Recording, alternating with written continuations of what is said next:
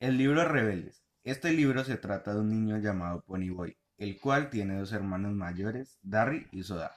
Este pertenece a un grupo llamado Grazer, de clase social baja. Sus padres murieron. Darry se hizo cargo de sus hermanos. También estaban los Ox, que eran clase alta.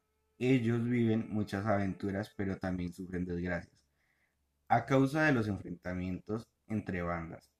Al colmo de que Johnny mata a Bob y este empieza a huir junto a Ponyboy, el cual había vivido, huido de casa.